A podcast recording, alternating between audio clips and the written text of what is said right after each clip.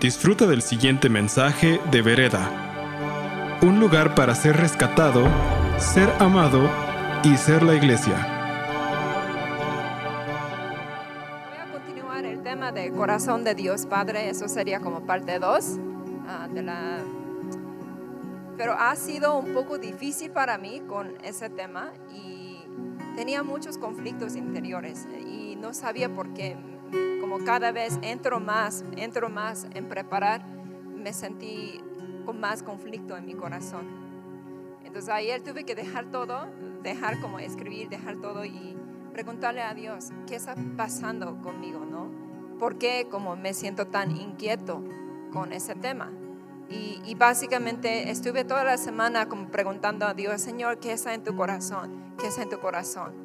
Creo que la, la vez pasada ya revisamos como el cuento de Hijo Pródigo y sabemos muy bien Él cómo nos ve y Él es buen padre y tenemos un espíritu de huérfano que Dios quiere quitar a través de su amor. Y eso sería segunda parte. Y me di cuenta que tuve tanto conflicto porque empecé a estudiar el nombre de Jehová, ¿no? Ah, de Rafa, Nisi, ¿no? Todo que tiene que ver con Él. Y cada nombre en la Biblia um, que se refiere a Dios nace a través de un encuentro verdadero. Entonces no es como, ah, Él nos dijo que lo llamara como Jehová Nisi. Por eso lo llamamos. No es así. Pero cada carácter en la Biblia sacó ese nombre a llamarlo así por un encuentro verdadero, una experiencia real. Entonces cada nombre tiene una historia, una relación con alguien. Y me di cuenta que yo no quiero enseñar de algo que todavía no, no tengo esa experiencia. Hay demasiado cosas para conocer quién es Dios. Y me di cuenta que yo puedo sacar todos los datos y dar una plática aquí y no quiero. Y eso era la lucha que tenía, porque sé que esa es clase de fundamentos donde ustedes reciben la información bíblica, ¿no? Y tuve esa lucha. Señor, yo quiero conocerte más. Yo realmente quiero decir, yo conozco muy bien, ¿no? ¿Qué significa Jehová Rafa? ¿No? ¿Qué significa Jehová Nisi? Yo conozco muy bien por mi propia experiencia con Dios. En eso pregunté otra vez, Señor, ¿qué es lo que tú deseas? ¿Qué está en tu corazón para esa congregación hoy día? Y yo vi Jesús detrás de la puerta tocando ese versículo de. Apocalipsis. Mira, yo estoy a la puerta y llamo. Si oyes mi voz, abres la puerta, yo entraré y cenamos juntos como amigos. ¿No? Entonces, eso es el punto. Dios cada día nos espera que abrimos más puertas. Tal vez dentro de nuestro corazón tenemos muchísimas puertas diferentes, ¿no? Como si fuéramos una casa, tal vez lo invitamos a, en la sala y de vez en cuando a la cocina, pero realmente lo invitamos a nuestra cámara, realmente lo invitamos a nuestro closet, donde escondemos todo. Entonces, yo sentí Dios quiere entrar ahí y realmente tener esa convivencia con nosotros en, en las áreas más difíciles de nuestra vida, ¿no? Y Él quiere cenar con nosotros significa que vamos a conocernos más. Él quiere conocernos más. Él quiere que nosotros lo conozcamos más, ¿no? Y tener esa intimidad, esa relación. Y a través de esto, yo creo, nosotros también vamos a tener testimonios reales de qué significa Dios sanador, qué significa Dios proveedor, qué significa Dios protector. Porque Él hace todo esto, Él es la fuente de toda nuestra necesidad y tenemos muy pocas, sí, muy pocos testimonios reales. No es como las canciones que cantamos, si realmente sale de nuestro corazón por nuestra conexión con Dios y esa experiencia real, si tú dices, Señor, tú eres mi sanador, sabes realmente lo que está diciendo, ¿no? Pero si tú dices, Señor, tú eres mi proveedor y nunca te sentiste que Él ha sido tu proveedor, esa canción tal vez es algo muy superficial. y queremos profundizar más y más. Pues ayer tuve la oportunidad de estar en el taller de Fluir, que era para danza profética, y había una, había una, un ejercicio ah, que tenía como muchas sillas, como ocho sillas, y invitaron como varios que danza alrededor de la silla y la instructora nos dijeron como, eso es la silla de Dios Padre y tú tienes permiso de sentarse allí. Entonces, sin decir nada más, las personas tenían toda la libertad a danzar alrededor esa presencia de Dios y el concepto de estamos danzando ante nuestro Padre.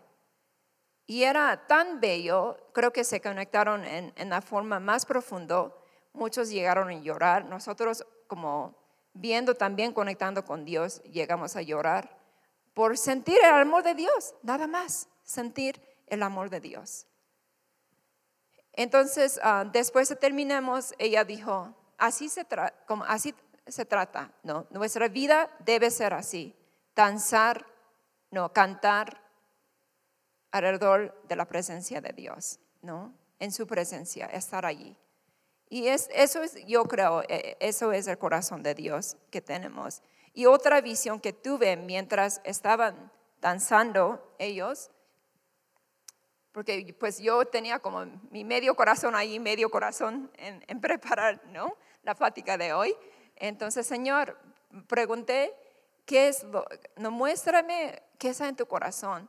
Y la visión que tuve era como una, como en el mar, la arena que, que expone todo, todas las imperfecciones, eh, como el suelo, como estaba desequilibrado, sin balance, y habían pedazos rotos de vidrio, de ramas, de conchas, de muchas cosas, que ahí está todo expuesto, no tiene nada de armonía, y es un terreno irregular y desordenado. Y sentí como, eso es nuestra vida, ¿no? Y podemos picar, mira esto, mira esto, todo lo feo. Y allí entraba como la ola llegando, rodando tan suavemente, tan tranquilamente, con las brisas y borró todo. Limpió todo y todas las imperfecciones con la arena no desordenado Ah, ya no estuvo.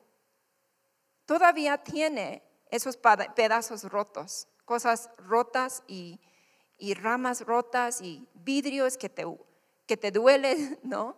Si tú pisas, todo esto, pero allí estaba todo plano, todo plano, todo limpio y hasta se hace parte de nuestra historia. Y él no ponía mucha atención en esas imperfecciones y en esas cosas rotas. Y aparte llegó el sol y empieza a brillar sobre la arena. Entonces ahora cosas que, eran como dolorosos, que cosas que queremos esconder, brillaba, brillaba. ¿Y quién lo hizo para que, que lo brille? Era Dios. El sol de Dios brillaba. Entonces, eso es la imagen que, que tengo mientras platicando con ustedes esta mañana, que Dios realmente no interesa tanto ah, en todas esas imperfecciones que tenemos, todas las cosas que no están sucediendo bien. Pero ¿por qué? Él sabe que Él pueda venir como esa ola rondando, haciendo todo bonito y hasta hacerte brillar, ¿no? Y eso es el corazón de Dios. Entonces, lo que, lo que yo sentí, ok, pues obviamente hay cosas que está bloqueando, ¿no? Esa gracia de Dios. Él quiere que nosotros seguimos viviendo en su casa, como ese hijo pródigo que ya regresó a su casa. Y Él quiere que nosotros vivimos dentro de su casa como sus hijos, con esa aceptación y vivir debajo de su gracia. Creo a veces lo que realmente para esa gracia o experimentar esa gracia es la falta de, como si esa falta de perdón. Y yo digo perdón completo, que, es algunos que han platicado conmigo sabe qué significa eso. Voy a explicar qué significa un perdón completo. Y también nos toca a dar ese perdón a, los demás, mostrar ese perdón completo. Si no, esas cosas se convierten como esos muros, muros que, que no nos permite experimentar ese amor y la gracia de Dios. Y vivimos una vida con comportamientos diferentes, ¿no? Divididos, separados. En esa área Dios, tú eres máximo, tú tienes señorío, en esa área de mi vida como no tanto, ¿no? Y Él quiere tocar la puerta que nosotros abrimos, invitemos a, a cenar con Él y realmente recibir su perspectiva en cada cosa difícil en nuestra vida. Entonces voy a compartir Romanos 4, 7 a 8. Eso es el perdón completo. Okay. Romanos 4, 7 a 8. Oh, qué alegría para aquellos a quienes se les perdona la desobediencia, a quienes se les cubren los pecados. Sí, qué alegría para aquellos a quienes el Señor les borró el pecado de su cuenta. Entonces, eso es realmente recibir el perdón de Dios y en la forma completa significa, vamos a vivir en esa alegría, porque ya no tenemos esa cuenta con Dios, ¿no? Él no está contando qué tantas cosas que equivoquemos, qué tantas cosas no está sucediendo bien, ¿no? Y otro es Hebreos 12, 14 a 15. Esfuércense por vivir en paz con todos y procuren llevar una vida santa, porque los que no son santos no verán al Señor. Cuídense uno a otro para que ninguno de ustedes deje de recibir la gracia de Dios.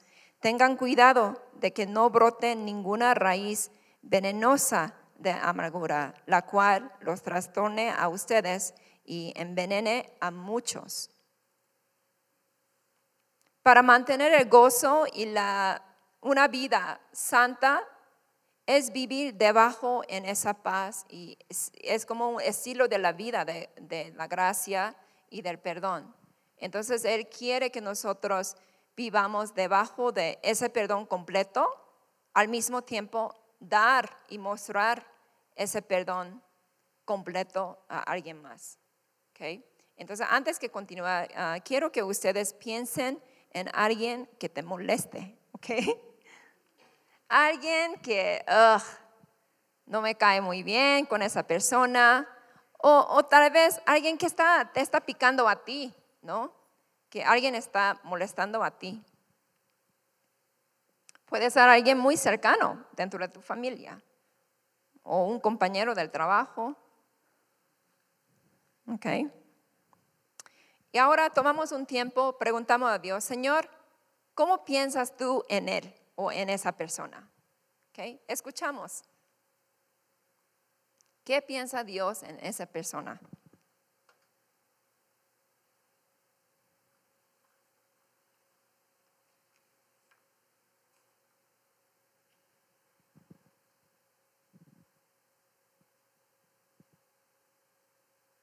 No sé si ustedes puedan llegar a ver que Él ama a esa persona. Él lo ve como ese hombre digno. Él ve mujer digna. La persona que es irritable, irritante, no. Él lo ve hombre amado, mujer amada de Dios, ¿no? Porque Él es como, Él tiene esos como lentes de contacto que siempre son rojos, que no puede vernos sin la sangre de Jesucristo. No se puede, no se puede. Entonces no puede llegar a juzgar, no puede llegar a rechazar, no puede llegar a criticar, porque Él siempre nos ve a través de la sangre de Jesucristo. Entonces quiero explicar un poco y yo invito a ustedes que autorreflexionen también en, las áreas de tu vida, ah, vida antes de recibir ese perdón completo, y vida antes que dar o mostrar el perdón completo. Muchas personas me llegan y dicen, ah, ya perdoné, ya, pues ya perdoné hace muchos años, pero sigue doliendo. Entonces esa persona lo que se hace falta es entregar el dolor. Entonces dice, ah, ya no me duele, ya no me duele, me siento bien. Entonces yo le digo, pues puedes bendecir a esa persona. Y me dice, no, no. Entonces sabemos muy bien, todavía hay nivel de juicio acerca de esa persona. Yo creo en poner límites sanos, de no acercar a las personas tanto, los que van a abusar de nosotros, pero Dios quiere que nosotros seamos libres de tomar riesgo otra vez, de no confiar tanto en la persona, pero confiar en Él tanto que podemos tomar riesgo otra vez con esa misma persona. Eso es lo que Dios desea. Y llegamos a, no, como bendecir a esa persona. Y luego me dice, ah, sí, ya, ya puedo bendecir, como está bien, como ya, ya perdoné a mi papá y yo lo bendigo y estamos mucho mejor. Entonces yo le pregunto, ¿tienes miedo que él pueda regresar a lastimarte? Y me dice que sí. Entonces yo dije, pues, entonces nunca entregaste el temor, ¿no? Nunca entregaste esa parte de la duda. Entonces ella regresa y, y regresa ese temor a Dios. Dice, Señor, como he hecho todo el espíritu de temor, recibo esa nueva confianza que pueda llegar a relacionarme con Él, ¿no? Entonces ya logré. Y luego yo digo, era como una conversación, ¿no? Como informar y empieza a platicar. Y yo veo sus ojos. Cuando nosotros desvaloramos a alguien, a veces nuestros ojos se va arriba, así, ¿no? Entonces, en eso me di cuenta que, wow, la dignidad de, la dignidad de ese hombre que tuvo que perdonar no fue levantado. No llegó a la imagen de cómo Dios ve la persona. Entonces, eso es otro nivel de perdón, ¿no? las chicas en el pozo, cuando decimos hay que perdonar tu padrote, hay que perdonar esos, esos hombres, a veces son familiares que abusaron de ti. Sé que como la meta final es, esas niñas llegan a perdonar perdonar, pero al mismo tiempo llegar a ver la persona como hijo digno. Y estamos hablando de alguien que te violó, ¿no? Y decimos, puedes verlo como hijo digno de Dios. Porque si no, seguimos en juicio, seguimos en nuestro corazón ese juicio hacia la persona. Y allí no vamos a encontrar esa alegría, ni el gozo. Entonces, el concepto de perdón no es que quitar como nuestro deseo de ver la justicia, pero realmente, Señor, yo voy a entregar esa parte de justicia en ti, tú lo trates en la forma que tú quieras, pero yo sí quiero vivir en esa paz, porque esa amargura corrumpa mucho, envenene mucho. Al final, tú te sientes como con ese derecho. Yo voy a disminuir esa persona. Ya perdoné, ya, ya bendigo, pero voy a disminuir como ese valor de la persona por todo lo que ha hecho. Entonces es como ya está descalificada esa persona y puedes decir que así pongo mi límite y no me cruzo. Pero ese corazón eh, todavía es una raíz de amargura y eso va a crecer. Y vamos a llegar a encontrar otras personas que te da cuenta de esa misma persona y empezamos a entrar en ese, ese juicio, ¿no? Y justo al final tu derecho, tu permiso de buscar la justicia es lo que te bloquea a vivir justamente, vivir con esa paz y la gracia. Entonces esa falta de perdón al final nos ataca a nosotros, nos hiere a nosotros. Y Dios no quiere eso. Um, y Él tiene la habilidad de reponer todo lo que nosotros perdimos, que tú no tuviste no, un papá que era consentidor, Él sí puede llegar a consentir a nosotros. Entonces Dios Padre llega a tener todo, todo lo que buscamos. A veces lo buscamos en las personas y Él quiere que nosotros estemos fijándose a Él, que Él pueda llenarnos en la forma más fuerte, no, más grande que lo que imaginábamos. Entonces, vida antes que recibir el, perdón es pecado céntrico. Todo se trata qué hice mal, qué no hice, ¿no? Ah, existe una cuenta de pecados y errores, ¿no? Es como tú mismo en tu mente estás haciendo una cuenta de, de todos los errores. Y dice, sin perdón de Dios somos enemigos de Dios, ¿no? Estamos en contra y sentimos rechazados. Insuficiente, falta de valor y no sentimos esa pertenencia, sentimos como somos solos. Maldiciones por las palabras de las personas también. No, tú eres inútil, entonces ahí se queda esa maldición conmigo. Falta de recursos. Como tú ya estás sola en lidiar con ese asunto, no puede ver a buscar ayuda ¿no? a las personas o a veces hasta a Dios. Sucio, culpable. Vivir presente a pasado. Es, no podemos, sin perdón no podemos avanzar. No hay futuro sin perdón. Entonces estamos atorados a presente hacia pasado, ¿no? A ustedes sería esa dirección, ¿no? presente hacia pasado. Entonces, por eso nos, se siente como nuestra vida es atorada y no hay avanzamiento, ¿no? Y no podemos llegar a nuestro destino. Y sentimos herido, dolido y tenemos distorsiones de quién somos nosotros. Ya no estamos viendo a, a Dios como Padre Dios y ya no estamos viendo a nosotros como hijos dignos de Dios, que tiene todos los recursos, que tiene toda la abundancia debajo de Dios. Y sentimos separado y falta de comunicación, desconectado. Y falta de guía, consejo positivo y más consecuencias negativas y tóxicas. Ah, una decisión de no perdonar te llega a poner límites y barreras a muchas otras personas y te limita a ti experimentar tu vida. Entonces son las consecuencias de falta de perdón.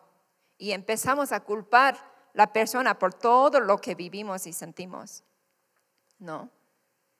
Y eso es justo lo que el enemigo quiere para poner como esos muros que tú no puedas vivir eh, experimentando cosas bellas que Dios quiera.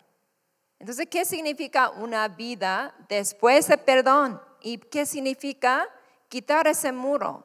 Dios tiene todo posible y es gracia céntrico. Me equivoco, ah, no pasa nada. Equivoca a alguien más, ah, no pasa nada. ¿No? No, no estamos atorados allí. Y no existe una cuenta, está borrado, como el versículo dice, no, está borrado y Dios no, no interesa tanto ¿no? Que hiciste mal. Él se interesa más en lo que Él puede enseñarte, a, dónde quiere llevarnos. Sentimos hijos de Dios, sentimos aceptado, restituido la dignidad y el valor completo. Entonces ya, ya nos sentimos como menos suficiente. Vive en su casa junto con Él, debajo de todas las bendiciones que Él ofrece a nosotros y tenemos ese beneficio de ser su hijo. Uno es autoridad, ¿no? Que podamos en situaciones difíciles tomar la autoridad espiritual y declarar a nueva bendición. Y sentimos santificados, limpio, justificado y vivir presente a futuro. Tenemos permiso a llegar a nuestro destino. Ya tenemos ese propósito. La vida fluye estamos sanados por dolor, sanado del dolor, imagen correcta de Dios, que Él es bueno, Él está conmigo, y también una imagen correcta de mí misma, ¿no? Y cómo recibimos y percibimos como otras personas. Y estamos unidos con comunicación con Dios y con las personas. Y recibimos la guía y la sabiduría. Reparación de los daños, de todas las consecuencias. Gozo y libertad. Y eso es lo que Dios quiere para nosotros. Y por eso Él está tocando las puertas. Ábrelo, ábrelo, invítame. Yo ceno contigo y yo te enseño, ¿no? Y de allí vivir una experiencia sobrenatural de abundancia. Donde hay escasez, vamos a experimentar la abundancia. Donde hay dolor, vamos a experimentar la libertad y la sanidad. Donde hay temor, vamos a experimentar la nueva confianza y la seguridad.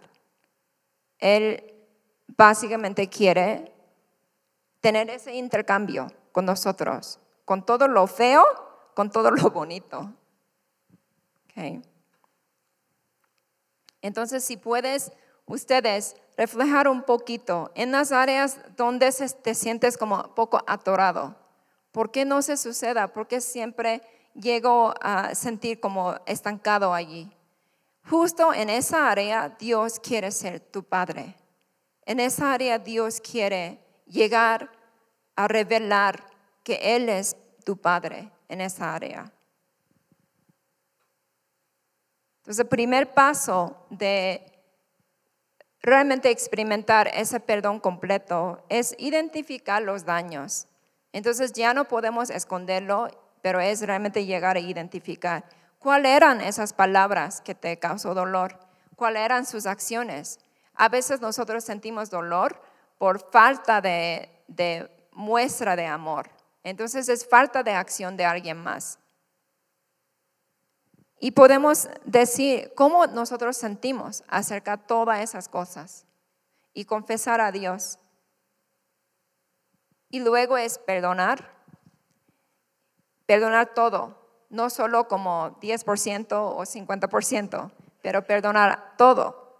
De allí es entregar ese dolor a Jesús y deseo de vengar o hasta como el deseo de ver a esa persona cambiado. Porque qué tal si esa persona no toma esa decisión de entregar su vida a Dios y ver ese cambio en su vida. Vamos a estar esperando, esperando, esperando que cambie y vamos a decepcionarnos. Entonces, esa persona tiene que ver con Dios. Es su proceso, su jornada. Nosotros nos toca a perdonarlo y bendecirlo y entregar ese derecho de verlo cambiado. Y cancelar las palabras negativas y declarar la verdad. Y luego es renunciar y entregar patrones y hábitos negativos que ha formado por la amargura y heridas y declarar nuevos hábitos. Entonces, es como esa falta de perdón dio fruto en nuestra vida. Entonces no es solo perdonar por la acción, pero ya hay que entregar todos los hábitos que nosotros hemos formado, de no confiar en los demás, de no tomar riesgo, de no salir a buscar relaciones, no, no buscar no, la comunidad. Toda esa parte son consecuencias. Y eh, también es entregar. ¿Sabes qué, Dios? Yo quiero una nueva vida. Yo quiero nuevos hábitos. Enséñame cómo vivir con esos nuevos hábitos. Y después de todo esto es cuando podemos realmente recibir la paz, la paz.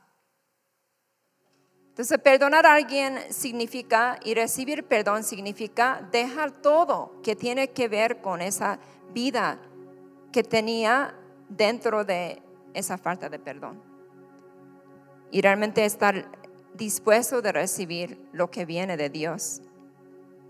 Si queremos justo hacer esto esta mañana, que invitar a Jesús en esa área de nuestra vida, que nosotros no sentimos, ¿no? Ese amor de Dios Padre. Y ver, tal vez somos nosotros que necesitamos que recibir ese perdón de Dios, ese perdón completo de Dios, ¿no? De realmente vivir con esa dignidad y valor como hijo de Dios. Y a veces es perdonar a alguien más que ha quitado ese valor y dignidad en nuestras vidas. Entonces voy a cerrar con esas preguntas. ¿En qué área de tu vida necesitas que experimentar el perdón de Dios y vivir debajo de la gracia? ¿Dónde en tu vida falta esa gracia de Dios? ¿A quién necesita que perdonar y mostrar la gracia? ¿Cuál carácter de Dios necesita que conocer más? Tal vez tiene decepción porque no viste la provisión de Dios. Entonces no conocemos Dios proveedor. Y eso es lo que Dios quiere que nosotros conozcamos. Ah, últimamente yo tuve que aprender que Dios es mi defensor. Yo sé muy bien qué significa Dios es mi protector, Dios es mi proveedor, mi sanador, pero esa parte de Dios es mi defensor era algo totalmente nuevo. Estuve recibiendo muchos ataques en, pues, en mi unidad con nuestros vecinos, vecinos que nos atacaban, que somos raros, que tenemos juntas no bíblicas en, la casa. Entonces habían muchos ataques. Y una noche llegué a Dios, Señor, Señor, defiéndeme. Yo estoy aquí y estoy abriendo mi casa como una extensión de vereda para invitar a las personas, para que ellos tengan un lugar seguro para vivir, ¿no? aprender de ti. Abrimos nuestra casa para bendecir las personas, ¿no? Y estoy recibiendo muchos ataques por ese tema. Y decimos, necesitamos que entregar todo, ¿no? Y tuve que entregarlo y realmente confiar en Él. Ese vecino surge después de esa oración que va a mudar. Todavía no ha mudado, pero ni modo, estoy ya entregado, me siento bien. Entonces vamos a tomar tiempo de entregar esa parte. Voy a cerrar con la oración y con Sofonías 3, 17. Pues el Señor tu Dios vive en medio de ti, Él es un poderoso Salvador se deleitará en ti con alegría. Con su amor calmará todos tus temores. Se gozará por ti con cantos de alegría. Declaraciones con una pareja. Eso es, vamos a hacerlo. Señor, gracias, gracias que tú estás con nosotros. Gracias porque tú estás cantando sobre nosotros y bailando con nosotros, Señor. Gracias Señor que tú nos invita a conocerte más qué significa tener un papá. Señor, te invitamos en, las áreas de nuestra vida donde sentimos solos, Señor, donde sentimos que no pertenemos, Señor, donde sentimos, Señor, que estamos debajo de esa esclavitud, Señor. Queremos experimentar tu amor allí queremos experimentar tu señorío allí. Queremos experimentar que tenemos papá allí. Señor, te pido que tú entre en nuestro corazón. Trae ese consuelo, esa paz. Trae esta esperanza que podemos ver y desear y querer más. Una vida abundante, Señor. Y te pido, Señor, que tú nos confirmes, Señor, que tú nos amas, nosotros pertenecemos, a ti y no estamos solos, Señor, que tú nos ve con dignidad y con valor. En el nombre de Jesucristo, amén. Gracias por escuchar este mensaje de Vereda. Esperamos que haya sido de impacto para tu vida. Para más mensajes como este, visita vereda.mx.